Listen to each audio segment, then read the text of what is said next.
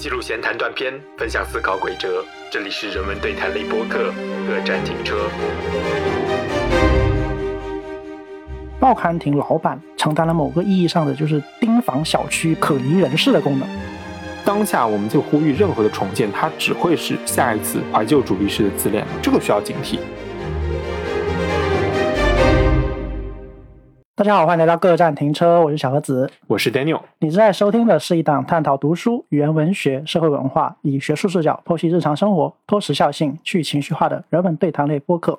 欢迎订阅、分享我们的节目，也欢迎加入我们的听友群 Local FM 二零二一，ID 已经写在节目详情页面中。感谢大家的支持与陪伴。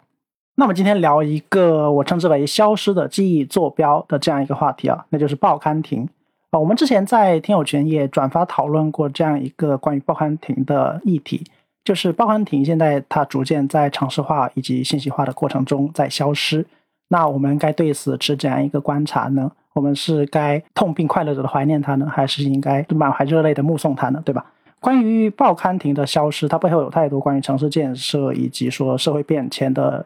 内容可以谈了，嗯，呃，当然我们无法面面俱到了，因为我们的至少我的生活经历、生活半径可能也只有这么大，所以本期更多的是一个从个人生活经历、周边或者说附近的这样一个呃场景入手，谈谈自己的一些所见所闻，然后试图说对这背后可能反映出的一些社会变迁。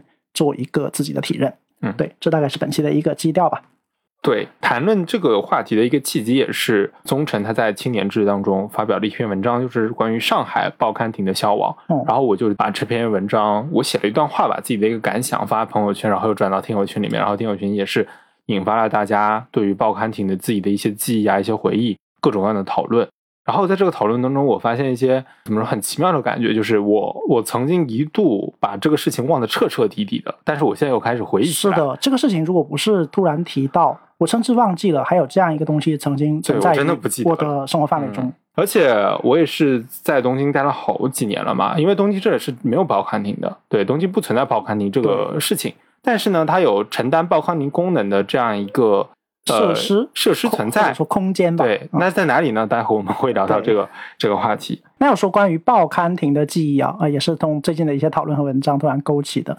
这样记忆我们要怎么谈呢？我想从报亭的历史与功能入手啊。我们在聊它的历史与功能的时候，其实就会带着我们自己的记忆或者说自己的滤镜去考虑这个问题了。呃，那说到很早很早以前吧，至少说我根据最近的讨论回忆起自己对报刊的记忆的时候，我想那是在小学吧。嗯，因为那时候我小学附近是有那样一些，比如说流动的报摊啊，或者是一些固定的，但是比较小了，是一些书报亭吧。对我去那里未必是买报纸或者是杂志的，或者是买漫画，对，或者是一些在当时看来啊，在新华书店这样一些大书店是买不到的出版物，嗯，甚至还有是盗版啦，对，小零食什么的在那里有吗？啊，那些会根据呃时间和空间的变化有不一样，比如说同样一家店，它我好像二年级时候有卖，三年级就没有了，嗯，它的店主好像也换了，我不知道他们之间有没有关系了，但是它的贩卖内容是不断发生变化的，哪怕是出版物啊，纸质的东西也是会变的。我一直想买的一本，比如说呃，当时买的漫画啊，《十二国记》之类的，后来就会出现了，突然有一本就没有了，比如说第四本突然没了这样一个情况。我去问店主要的时候呢，店主也说，哎，就是没有货了。这样，这是一个很早很早的记忆啊。当时甚至我没有意识到它是一个名叫书报亭的这样一个空间。嗯，我觉得它就是和我平时买零食的报摊吧。嗯，报摊也可以。对哦，但说到这点，要补充说一下，就是本期我们聊到这个空间的名字的时候啊，它可能有很多个呈现方式。有人叫报刊亭，有人叫报亭，叫书报亭啊，报摊啊。但是不对，不管我们用但其实我们指的都是一个东西，都是一个东西啦。对。啊，当然，这个东西具体啊，它的那个大小啊，还有内容啊，都会随着我们自己的回忆和我们的流动范围啊，产生一定的变化。对，好像每个地方都不太一样。对，我网上找了很多图片来看嘛，我发现各个地方都不一样，有些它是有统一设计过的，有些又是非常的随意的。然后每个人在自己的生活经历中所能够感知或能够留下记忆的那样一个报亭吧，可能也是形态各异。对的。因为刚才也说到报亭，它很具有一种怎么讲？一个是流动性啦，第二个是会卖一些你平时买不到的这样一个特殊性。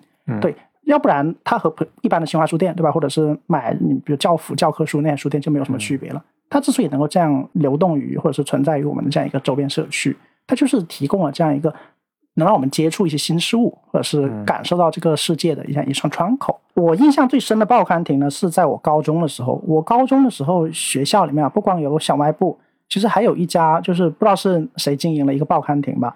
老师的亲戚可能啊，我们之前 上一期对上一期聊到这一点了啊，就是好了，不管了。但是它的特殊性在于呢，它卖的那些报刊非常的特殊啊，特殊在哪里呢？真的是一些在我当时那个年代别的地方真是买不到的一些日本的二次元有关的东西，像一些动漫杂志啊，包括一些跟游戏很深、介绍游戏很深的一些，像比如说有一个叫做《二次元狂热》，不知道有没有听友知道的一本很老的杂志，对，非常小众。包括有些大家都知道，像什么动漫范二十四格啊。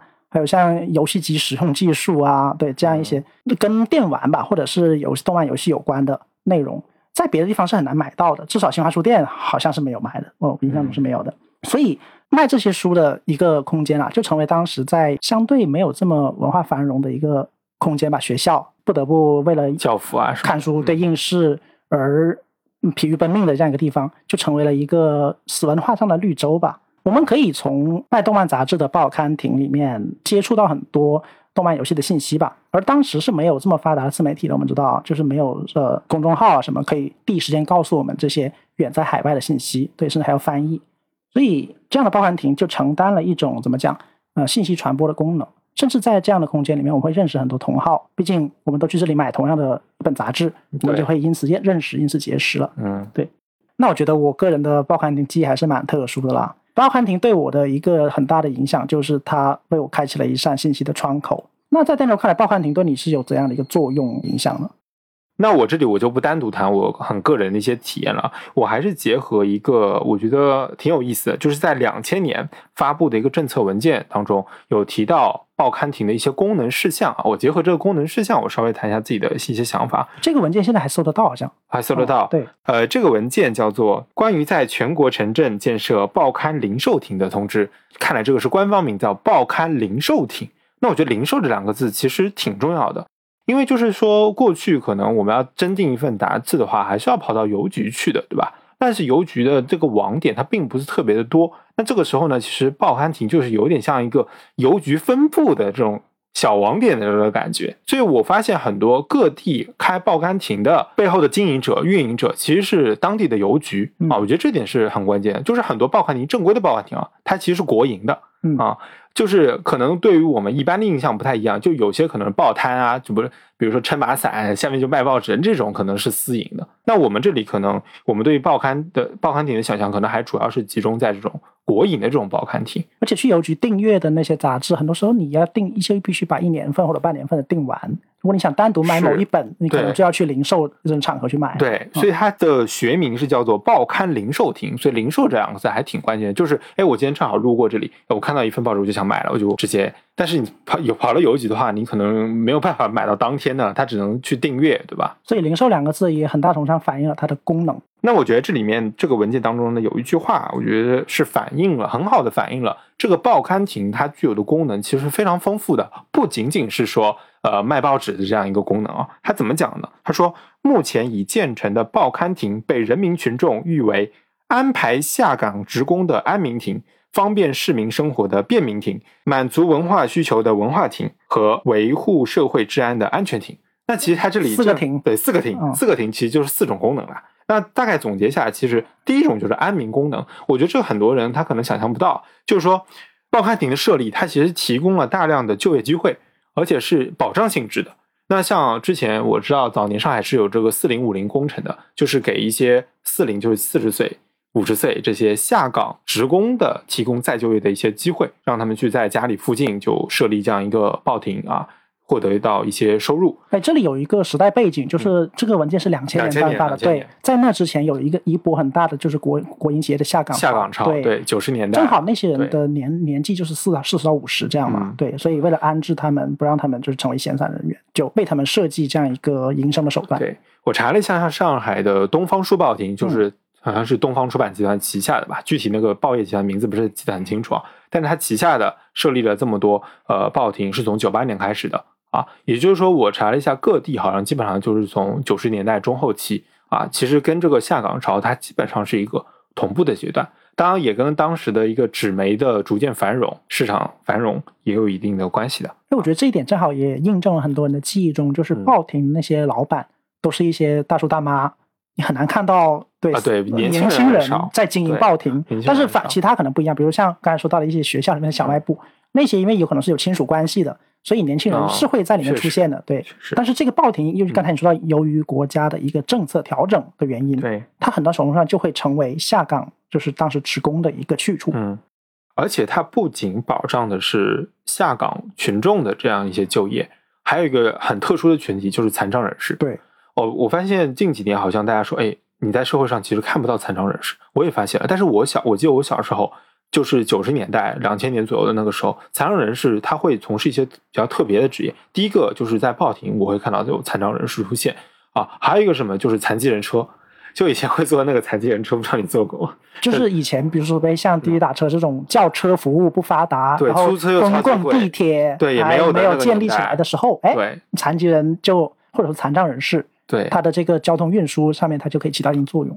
对残障人士，他们会有专门一种交通载具，然后你可以坐在后面。当时还有一种叫三轮车的哦，可能现在 我感觉听我们节目很多零零后，这个应该是时代的。以前我们叫残的嘛，就是的士的的。哦，残对，我叫叫残疾人车。对，但我觉得残疾人现在是一个，现在不太好。但是当时那个车的名字就是叫这个，对，前面是这么搭配的。好，那现在这些词提出来，其实都是有点历史名词的这感觉了。所以报亭它承担了一个给这样的两种人群吧，一个再就业的功能啊，我们叫安民功能，对，安顿安置民众的安置民众的这样一个功能。而且呢，报亭赚的还不少的。对，据我了解，和当时的一些平均收入水平来说，报亭是赚的相对来说算比较多的。好像我看数据有五位数人民币这样。五位数，可能一年吧，年收入可能对，而且是看看地地域的，看地域看地段啊。这个具体数字我们就不对比了，因为太太广了。这个地域对。那第二个呢，就是我们常听到，就是他讲的一个便民功能，方方便市民的生活。那具体有哪些呢？其实也是欢迎听友在这个评论区当中去做一些补充啊。我能想到的，我尽量想到。第一是贩售杂货啊，比如说卖些水啊，卖些什么辣条啊什么的小零食啊，可能会承担这个功能。还有什么？就彩票，然后电话。电话这个也是有点时代记忆的感觉，因为我记得以前需要 PP 机，对吧？你 PP 响了，你得找公共电话亭，公共电话亭找不到什么，你就是去报亭，报亭那里可能会有个公共电话。对对，这也是 没有手机的时代，手机普及时代。对，当然这不一定是我的记忆啊，可能就是时代眼泪了。时代眼泪。对，还有一个就是呢，这个是我的记忆了，就是各种虚拟卡会在报亭卖。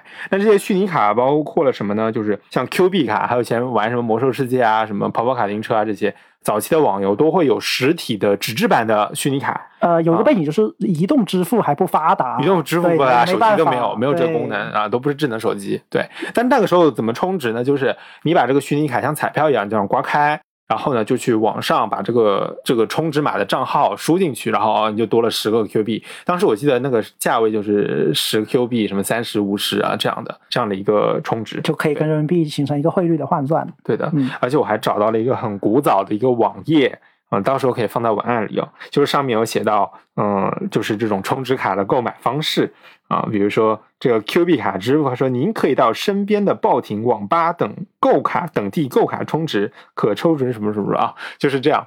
呃，说明你看它这个报亭、网吧它是并列在一起的，你就可以看到，其实这个两个地方是当时最最主流的买这个虚拟货币卡的一个地方吧。你看网吧现在还在，报亭是基本上。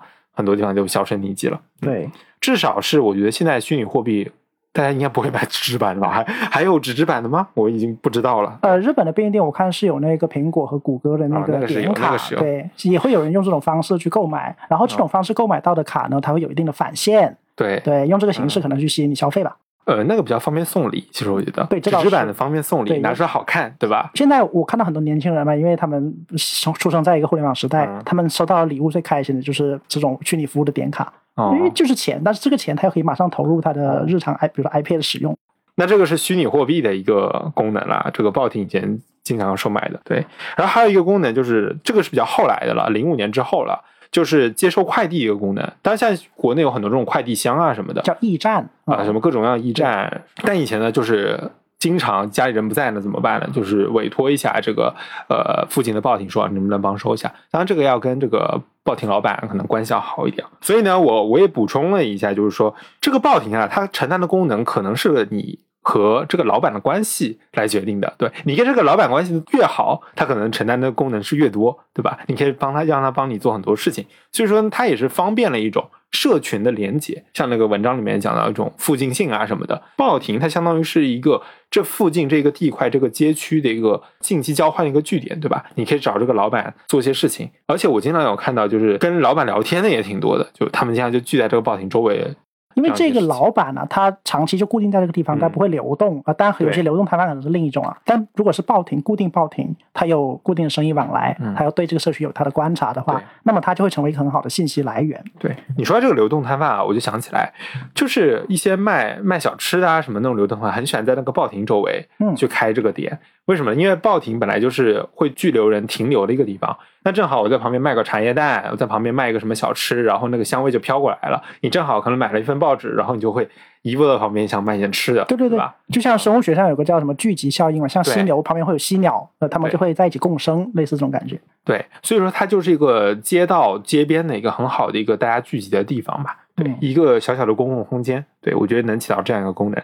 好，那第三个呢，讲到就是这个所谓的文化需求了。最主要、最核心的功能就是就是贩卖这个订阅报纸啊、报刊的这些功能吧。不知道你呃，刚才你讲了，你在那个学校里的这个报刊亭看到了很多外面很难买到的二次元的杂志嘛？对，对吧？对，我所以想补充这个文化功能啊，它的文化是一种在当时的那种，比如新华书店这样一个正规大型书店所不能触及到的这样一个角落。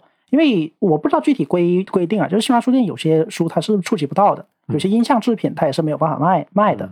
那么你要获得它呢，你就只能去一些特殊的地方。对啊，然后这些地方又不像现在啊可能有网购啊，或者是你会知道这个城市的一些特殊的聚集地什么的，你只能面对说报刊亭啊，或者是你周边的这样一些跟书有关打交道的这样一些商家，因为他能掌握的渠道比你多嘛，他知道一些购书的渠道，甚至有一些就是如果你去这个报刊亭，你问有没有类似这本哪本哪本书，他说没有。但是他说，我可以帮你问一问，他可以帮你问一问。那我觉得这一点就是在那个年代一个很好的拓宽世界认知的一个渠道，因为在那个年代搜索引擎又不发达，就算你能搜索，但是你获取不到啊，物流不发达。对对，所以你有了这样一个人脉，他不光能帮你搜索，他还能帮你运输，是，甚至还能给你一个不错的价格呢。嗯，像我当时，我我简单说一下，我以前在报刊亭买过或者订过什么报纸吧。我我高中反正看的比较多是《南方周末》。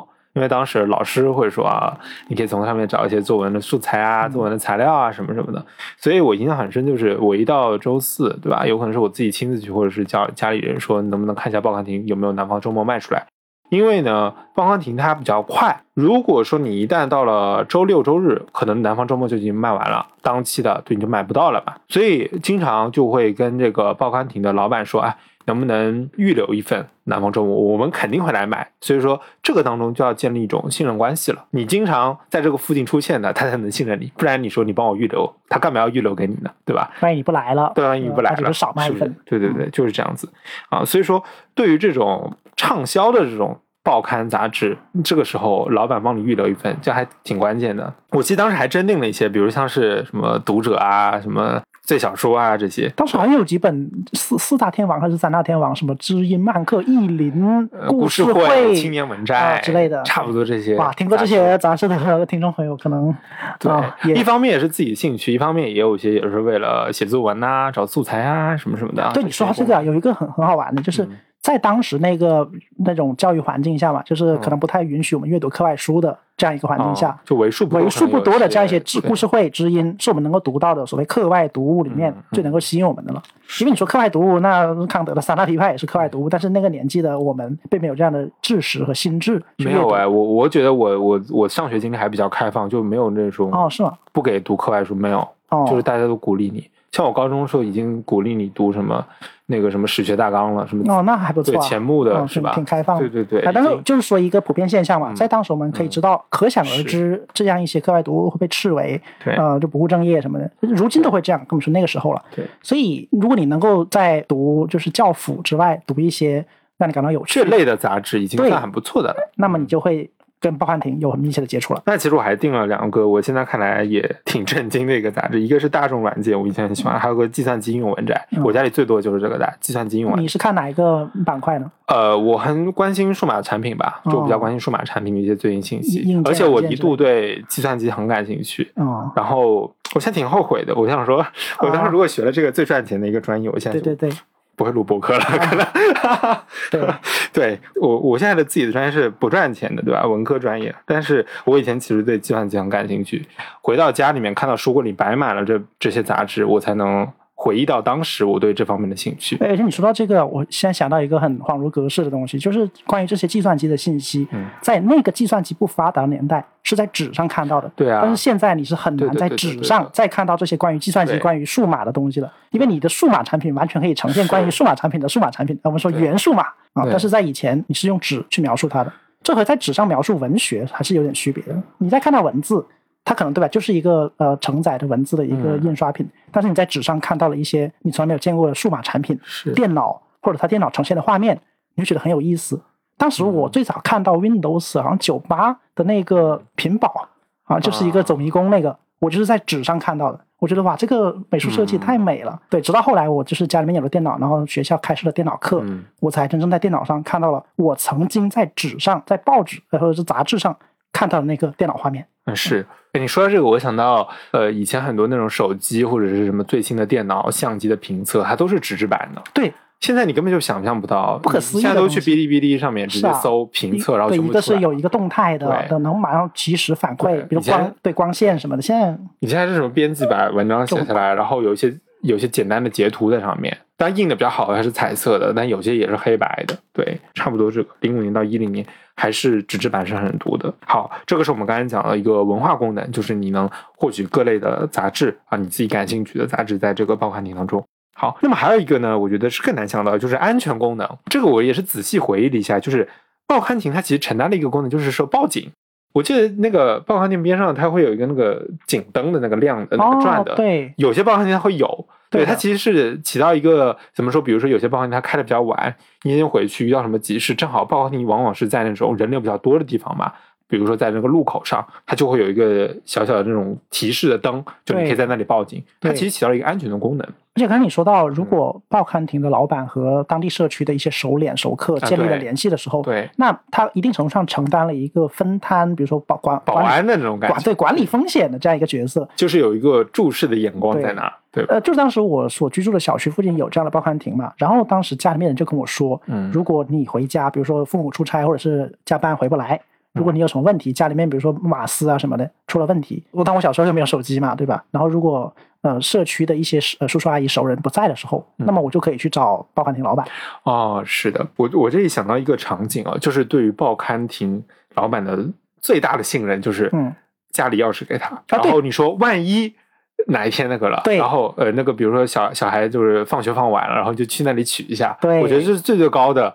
这个叫做信任程度了，对，而且我也觉得就是怎么说呢，附近性啊，就是如果说你没有这种人与人之间比较紧密的，或者说比较小社区的范围的这个连接的话，你是达不到这个这个程度的。而且还有一个不知道你想到没有，就是根据刚才我们说的这个亲和性和建立属联系的联系这一点上啊。报刊亭老板承担了某个意义上的就是盯防小区可疑人士的功能。对的，对的。当时我社区附近啊，就是有这样的一些报刊亭，然后报刊亭老板就会跟我们的社区保安说，最近看到有比如说捡破烂或者是一些可疑人士在你小区附近出没。当时我说哇，你还有这样一个监视功能？是对，因为这个功能现在可能被一些监控啊，或者是对取代了，对更好的巡巡逻取代了。但是当时。这样的一个身份其实很隐蔽的，因为一些比如所谓闲杂人等可疑人士，他并不会预想到说，哦，这附近还有一个他们自带的一个巡巡逻岗哨，对他们可能会震慑于这样的一个监视吧，然后不敢做一些坏事。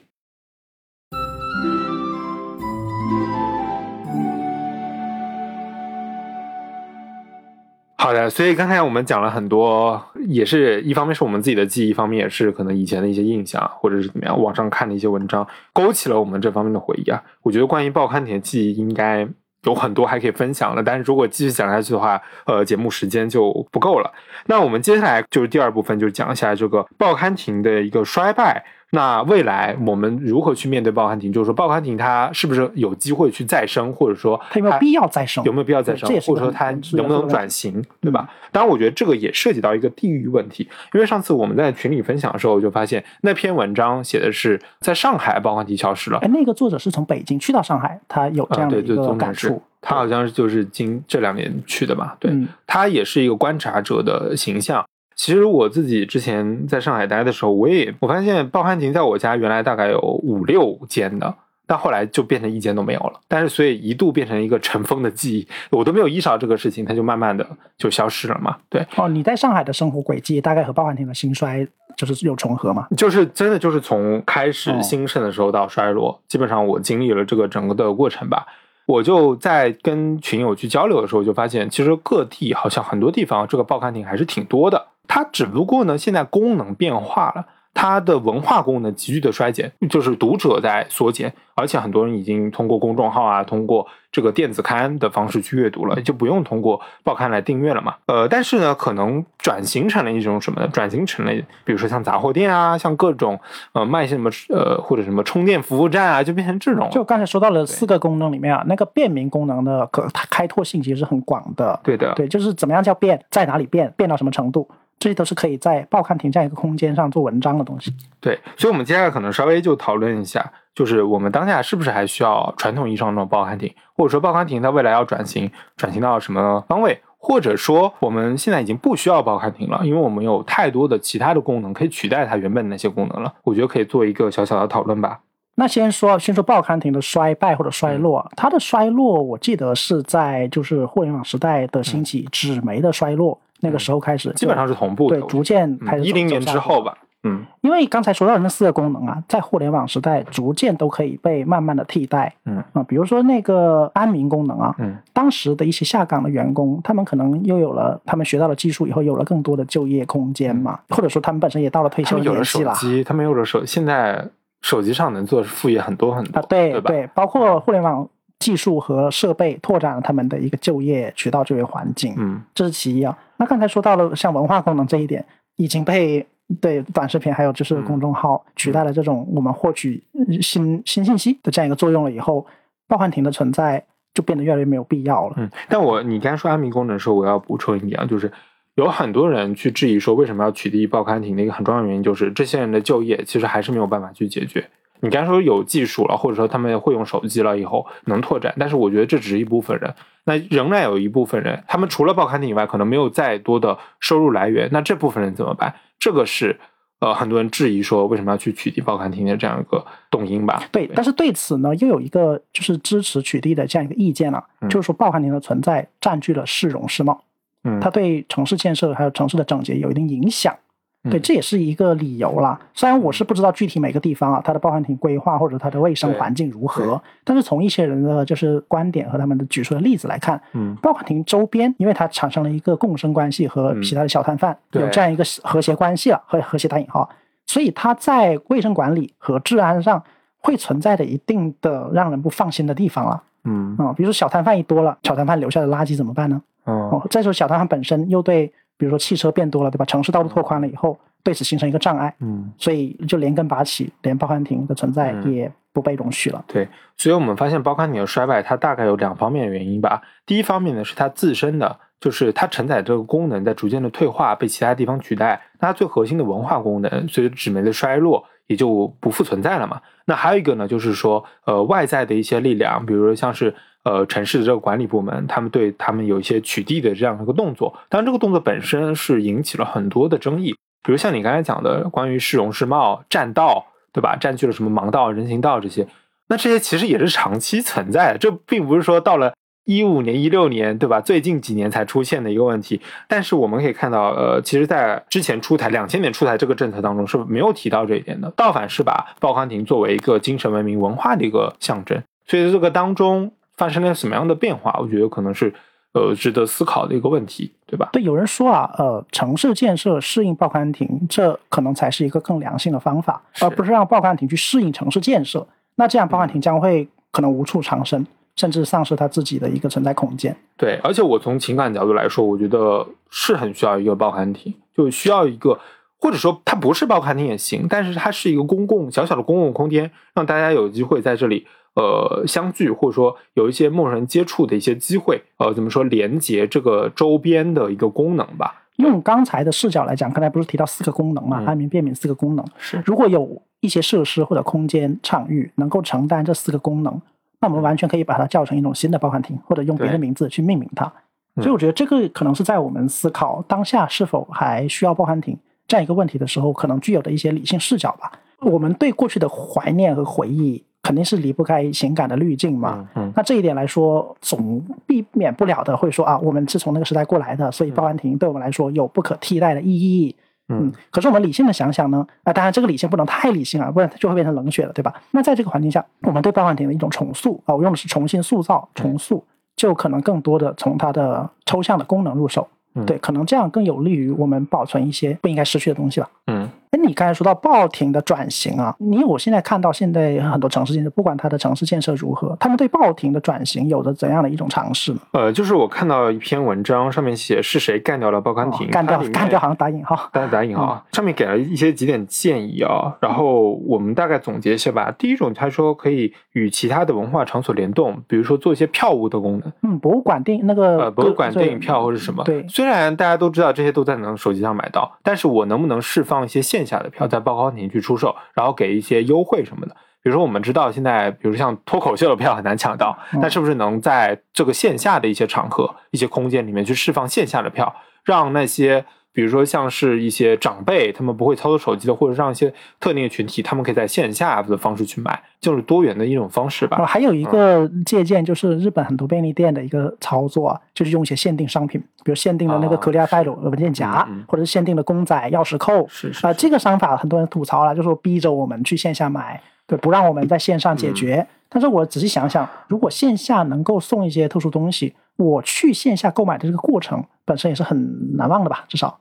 嗯，就是说它能增加一些不同的体验吧，是啊，就是，而且我觉得可以适应不同的人群，有些人他就是可能想在线下买，对吧？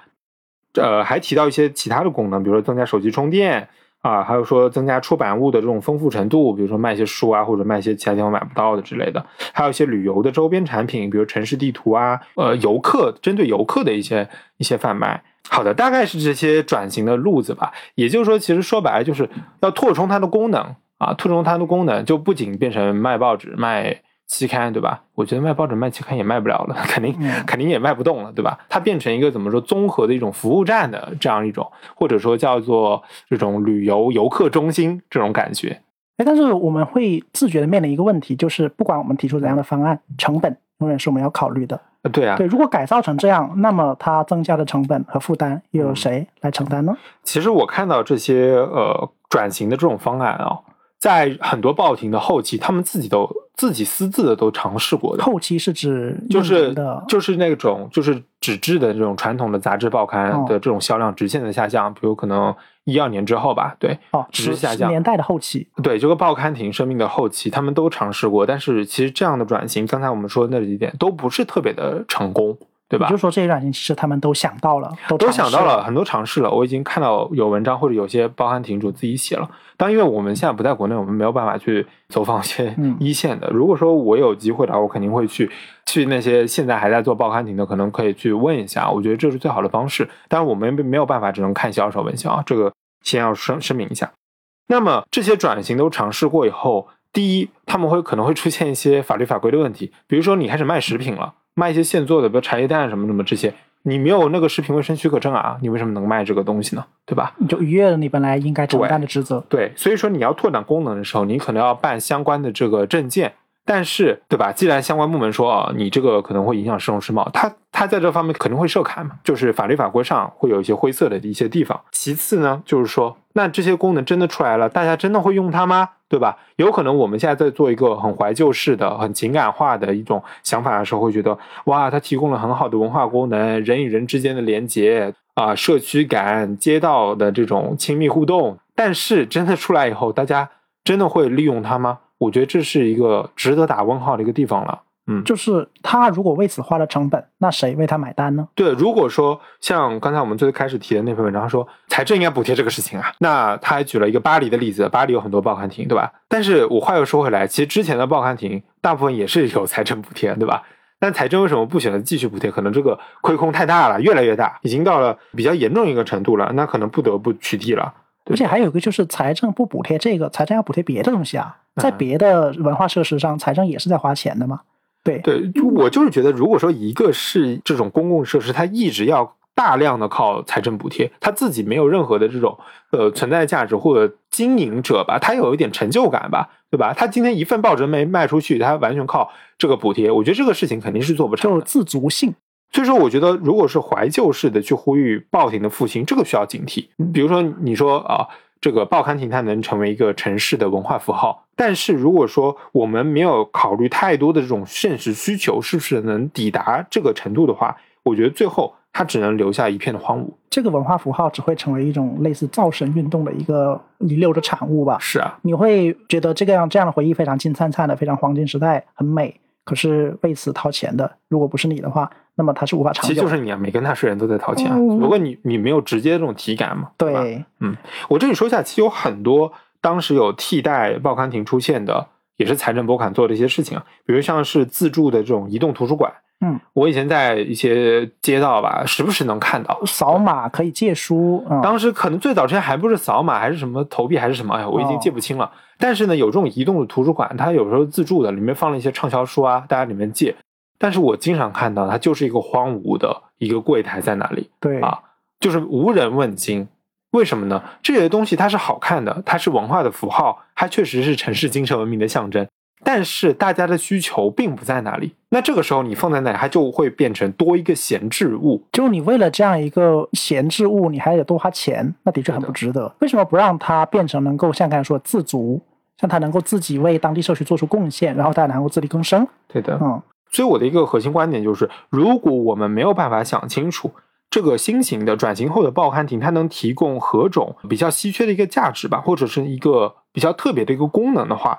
那我觉得当下我们就呼吁任何的重建，它只会是下一次怀旧主义式的自恋嘛？就跟这些荒芜的移动图书馆或者什么什么呃什么街角的书书摊一样的，成为一地鸡毛，一地鸡毛，或者说它短时间能成为一种流量的网红的抖音上的拍照打卡地，但是。这样的拍照打卡地，我们现在还需要吗？还需要更多的拍照打卡地吗？已经够多了，对不对？光是一些餐厅就已经承担了这样分担了这样的功能了。对，因为拍照打卡地它毕竟不是一个长远之策啊，对吧？你一直靠网红拍照打卡，对吧？网红做广告也需要钱呢，是不是？哎，你说到这一点啊，就是如果我们把报刊亭想象着一种日常化的东西，而不是一种呃浮于表面、浮于符号的这样的东西，那我可能会提供一个有意思的观察视角，就是比如说便利店这一点。那我们在日本东京嘛，便利店我们是知道很很有名的，很多那种旅游文章都会说哇，东京的便利店是的，十步一个，百步两个这种感觉。那便利店在日本，它很大程度就承担了刚才说的报亭的很多功能。嗯，基本上所有功能我觉得都可以承担。哎，对。然后我就当时我很有兴趣，我去查了一下，日本以前就比如说昭和那个时候，报刊亭这个角色又是由谁承担的呢？嗯，那那个时候其实我发现会有就是两个比较分的比较大的东西啊。现在的那个便利店。它一方面是一些线下的，比如说购物啊什么的，还有一些是线上的跟数字有关的东西。那如果是线下这这一环呢，就是以前比如招和一些杂货店。对，或者是一些所谓的就什么什么屋嘛，对吧？比如说什么野菜屋之类的，八百屋，对，可能会卖一些这样一些东西，分摊的这功能。那线上的呢？当然以前线上不发达了，就说如果是现在也不发达啊，相相对相对而言，相对而言，对啊。那以前比如说你要买报纸，你可能去一些做新闻那个贩卖点、贩卖社或者贩卖所的这样一个地方。它更多的是通过订阅的形式，然后早上有一个送报的，把报纸丢到你家的门口的那个邮箱啊，这个是一个主要的形式。但如果你想买呢，那你就会走到比如社区的这样一个贩卖所去购买，所以它是单独形成了一个特殊的空间，其实就有点像书店。在神保町附近，其实可以看到一些这样的一个残迹。嗯，对的。对，所以日本它早期也是经历过这样一个从由分散到现在整合起来的一个过程。它就整合在便利店里面。对，便利店这样一个空间就很好的承担。国内也是吧？国内很多便利店好像也卖一些这种期刊杂志的。呃，我不知道现在国内便利店的贩卖内容啊，我是问了一些，就是那耽误可能我的调查样本比较有限了。嗯，他们所接触到的便利店更多的还是一个卖小零食。的这样一个东西，甚至不像日本说有一些票务啊、打印啊。那那这可能也涉及到地域了，我们就不不再去细说了，因为可能每个地方有些地方它是大型连锁，像全家、罗森的便利店，有些便利店可能就是呃地方性的小的，对吧？那承担的功能可能不一样。当然说到这个，刚才说打印那个功能，日本的打印便利店打印功能其实是。也是很被吐槽的一点吧，嗯，因为国内打印我们有打印店这个东西嘛，甚至啊，对对对，对，甚至说文印店，文印店，但在日本便利店就承担了这样的功能，它的功能太多了，以至于说居然是一个能能卖报刊、能卖书籍的这样一个地方，很多人会忽略这一点。对对对，呃，而且收收发快递现在都能在便利店搞，嗯，就是跟线上产生联动了以后。刚才提到那种固定性，还有就是关联性，它也可以承担。哎，但有一点我觉得不一样啊，就是我们在很多关于附近的讨论都会说到，便利店它就像比如说万达广场，它是一个普遍同质的、同质化的一个空间。它里面的员工是流动的打工仔，打工的。对你，你可能你短期的一一年两年内，大部分也是兼职的啦。对，他是 a l b i t 是兼职，你可能会有短期的脸熟吧，但是长期呢，对吧？如果你是常住在这里的居民。你对它的认知可能这就是一个便利店，你会对你对里面的人，你可能没有任何关注和理解。就是便利店，它跟报报刊亭，它还是有很大的一个区别的，就是它在这种文化属性、情感属性上，它我觉得它是达不到那个报刊亭的这样一个位置的。所以我觉得有一点我们需要明确的，就是我们在怀念报亭或者是回忆报亭的时候，我们是否要把它的情感色彩和它的理性功能区分开来？像刚才说的那几个功能。这些功能我们都能够用便利店这样一个形式把它移植，就转移过来的时候，如果我们不得不牺牲我们对过去的留恋与回忆，嗯，那我们是否能够允许这种梳理和区分呢？嗯，对，我觉得这个在未来，不管是我们居住的地方吧，或者是我们在思考居住附近的这样一个关系的时候，我们也要拿捏起这个度，就是我们更愿意呃选择一种说接近于人的生活，还是愿意更选择接近于便利生活这样一个。符合都市性的一个生活吧，所以我常常在想啊，转型后的报亭吧，不管它是否真正的像便利店，比如日本的便利店这样承担如此多的功能，但是却承受着如此扁平化的命运，嗯，不管是不是这样，当它真的成为了这样一个现状的时候，有多少人会为它感到欣喜，又有多少人会为它感到失落呢？对，所以我觉得这也是我们可以观察的一个点。呃，可能这种转型化的报亭，它只不过是这个城市当中众多的同质化的人来人往的空间中的其中一个，就大家可能。不会再对它有过多的这种情感文化上的属性，而且换句话说，现在大家的阅读习惯还有资讯媒介全都在转变，对吧？很多是书店都必须开放第三空间，就不仅在卖书，也要卖咖啡，卖一些文化周边产品，卖概念，卖概念啊，还有卖一些装潢，对吧？内装网红，这样才能生存下去的时候，我们有什么理由相信，如果说我们再造一些呃新的这种报刊亭？他们就能很好的生存下去呢？我觉得这是要大打一个问号的。就是我们的生活方式、我们的功能需求都在变化，是不是？我们的阅读，特别是我觉得最核心就是阅读方式的变化啊。我们都习惯了看公众号、看这些其他的东西，那我们为什么还会选择去订阅最传统的这种报刊呢？难道只是因为你重建了，我们就要改变现在的这个重新回到过去那种方式吗？我觉得是不太现实的，也不可能的。还有一点，很多媒体人也提到，就是关于信息的多寡。以前是一个信息匮乏的时代嘛，不管是获取，它才能成为信息的难度，对对吧？当时在那样一个信息匮乏的年代，有这样一个报刊亭的存在，你的信息世界就像我说的，是一场新的窗口了。嗯。可是现在，你只要打开手机，连上互联网，你就可以接收到比以前多指数级的倍倍量的信息。虽然说报刊亭啊，顾名思义，它可能会卖报纸和杂志，那么它主要贩卖的内容，如果我们把它限定为报纸和杂志，那其实它会把自己的路子框得很死。但是呢，如果他去卖一些报刊杂志之外的东西，那他又会可能会分掉刚才说的便利店啊、杂货铺啊那些地方的一个市场，这样就没有必要。不会分掉，因为他根本就抢不过他。对，就没有必要了，他就抢不过，完全抢不过便利店。又去卖啊，对，增加了自己的一个进货成本，反而又拿不到一些好的结果。所以我觉得这个任何的。现在目前看来，它的转型化的这个道路，我自己都是持很悲观的一个态度的。那我就想到忠诚在刚才那一篇关于上海报刊亭的消亡的文章里面有一句话，我觉得说的特别好，在这里分享给大家。他说：“报刊亭就像昨日世界的守夜人，他注定走向黄昏。”哇，这句话特别美啊，有那种尼采式的悲壮。它背后仍然是一种什么呢？是纸媒啊，这个媒介如何在这样一个移动互联网时代生存的问题。对，它背后反映着说是一种整体性的、结构性的一个变迁吧。报亭有可能就面临着像刚才说的，不管是变电也好，还有就是我想说，但是可能觉得不是很重要，就是像电话亭这样变得没有人，然后只单纯具有一个空洞的功能就存在那里，但是又不太一样，因为电话亭它可能只需要维护这个电话机，报亭呢，它可能需要花更多的成本，所以这个未来仍然怎么讲，不管说是城市建设也好，还是我们的观念也好，都要做一番调整的东西。我觉得他这个比喻特别好，就是把报刊亭米做一个守夜人。我是站在另一个角度去反思我们的这种怀旧的感觉。其实我们每个人都很期待一种驻足街角的阅读，就是经过了，哎，正好看了一个很有趣的封面，然后我们拿起来读一读。我觉得这样的感觉现在已经很久没有体会到了。我觉得这个掏出手机阅读一篇新的公众号，我觉得以前那种就感觉特别特别的好啊，想想就觉得美好。但是我们要换个角度想，我们要面对的是那些。长期蹲守其中那个店主，他店主在面对自己的东西卖的东西无人问津，对吧？那些报刊无人问津，杂货可能比不过便利店的时候，还有那些书籍长期蹲在里面无人问津的时候，我们要想想这样的一个场面，我们会觉得更加的孤独。对我们换个角度想，我们自己的情感确实可能你重建了很多报亭，我们能得到了满足，但是你想想重建了以后，这些多少无数个夜晚，这些书要面临着无人问津的这种场面，嗯，我觉得多少人能忍受得住呢？好，那我们今天对于报刊亭的一个分享就到这里吧。大家应该对报刊亭啊有很多样的记忆，欢迎大家分享在评论区。我觉得我做这期节目也非常的有一种奇特的感觉，就是唤起了很多以前的记忆吧。对，如果不是有这样的契机，很多东西可能就尘封在我们脑脑海的深处。我真的记不得了，我只是慢慢的勾起了这些回忆。我觉得这些回忆对于。每个人来说都是挺宝贵的吧？对对，我们在这里也把这些回忆分享给大家。如果有这样的经历能产生共鸣，当然很欢迎。对，如果没有这样的经历，也欢迎大家感受一下曾经的那些生活是怎么样的。当然，如果说你对报刊亭的未来有自己的一些想法，我觉得也欢迎评论一下。好的，那我们今天这期节目就做到这里了，下期再见。那我们下期再见。